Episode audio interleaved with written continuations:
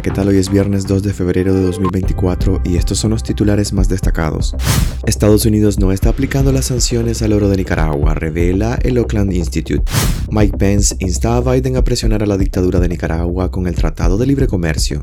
Confiscan un condominio propiedad de la expresidenta Violeta Barrios de Chamorro y sus hijos en San Juan del Sur.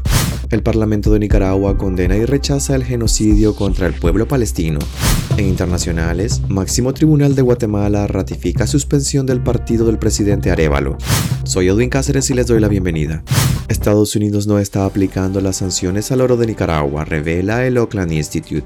Las sanciones de Estados Unidos a la empresa nicaragüense de minas Eniminas, que controla el sector de la extracción de oro en Nicaragua, no se están aplicando. Por el contrario, la industria ha aumentado radicalmente, revela el Oakland Institute en un informe. En junio de 2022, la Oficina de Control de Activos del Departamento de Estado de Estados Unidos sancionó a Eniminas y a su presidente por usar los ingresos del oro para seguir oprimiendo al pueblo de Nicaragua. En octubre de 2022 también fue sancionada la Dirección General de Minas. En un nuevo informe titulado La fiebre del oro de Nicaragua, el Oakland Institute expone que el gobierno estadounidense todavía no ha hecho cumplir estas medidas, lo que permite que el sector del oro se expanda masivamente y continúe a proveer ingresos importantes al régimen Ortega Murillo y a los accionistas de las empresas involucradas. Estados Unidos sigue siendo el principal destino del producto e importa un 79% de todo el oro exportado de Nicaragua. El presidente Joe Biden extendió las sanciones con una orden ejecutiva en octubre de 2022 que autorizó que el Departamento del Tesoro sancionara cualquier entidad involucrada en el sector del oro nicaragüense con vínculos financieros a los Estados Unidos, pero esto tampoco se ha aplicado según el informe. El Instituto estadounidense apunta a empresas como Calibre Mining, candidata clara para sanciones. De momento la dictadura se sale con la suya, dicen.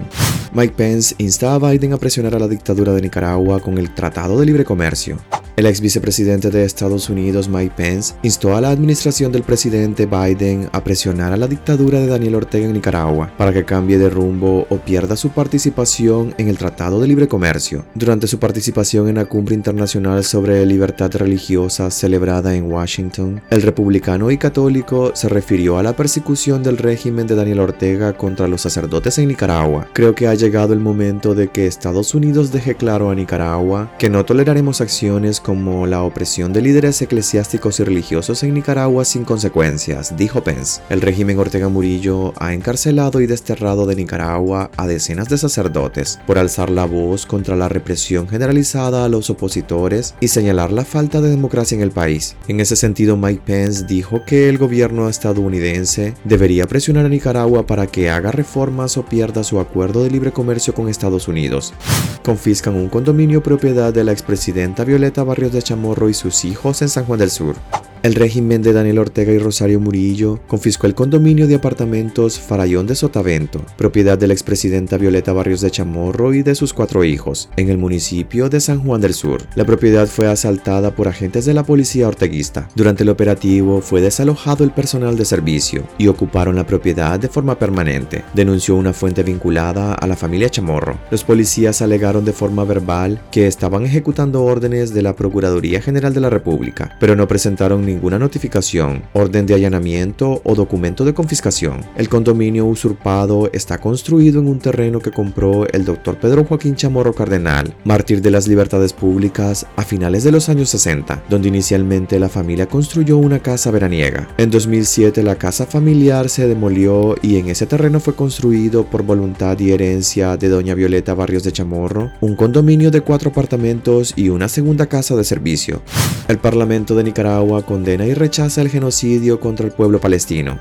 La Asamblea Nacional aprobó una declaración de condena y rechazo al genocidio contra el pueblo palestino y particularmente al infanticidio colectivo. La declaración política añadió que a diario son asesinados muchos niños y niñas en un acto de crueldad e inhumanidad sin precedentes en la historia. El documento fue aprobado con el voto de 81 diputados sandinistas y sus aliados, que tienen mayoría absoluta en el Congreso, y con 10 abstenciones del total de 91 legisladores. En la declaración, el Parlamento también exigió al imperialismo imperialismo norteamericano, europeo y al fascismo sionista, el cese inmediato de los intentos de exterminio étnico del pueblo palestino. Asimismo, hicieron un llamamiento con carácter de urgencia a los pueblos del mundo, a todos sus órganos y a las organizaciones internacionales a condenar estos crímenes horrendos, actos irracionales que lesionan la vida y el derecho internacional. Los legisladores nicaragüenses también demandaron de manera urgente reinventar las Naciones Unidas ante el incumplimiento de las resoluciones aprobadas por los órganos multilaterales que mandatan la creación del Estado de Palestina.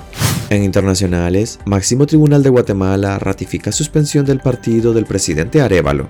La Corte de Constitucionalidad, máximo tribunal de Guatemala, ratificó la decisión de un juez penal de suspender al movimiento Semilla, partido del nuevo presidente Bernardo Arevalo de León. De acuerdo con una resolución emitida por la Corte, el juez penal Freddy Orellana sí tenía facultades para suspender al partido de Arevalo de León en agosto de 2023. La Corte de Constitucionalidad decidió rechazar el recurso legal presentado por el grupo de abogados en favor del movimiento Semilla, que buscaba anular su suspensión y evitar que sus diputados en el Congreso continúen como independientes. En agosto de 2023, el juez Orellana, sancionado por Estados Unidos, ordenó la suspensión del movimiento Semilla a petición del Ministerio Público por supuestas anomalías en el proceso de creación de la agrupación en 2018. El intento de cancelación del partido fue parte de las medidas que la Fiscalía, dirigida por Consuelo Porras Argueta, adoptó para intentar detener la investidura de Arevalo de León, quien llegó al poder el pasado 14 de enero tras un sorpresivo triunfo en los comicios de agosto.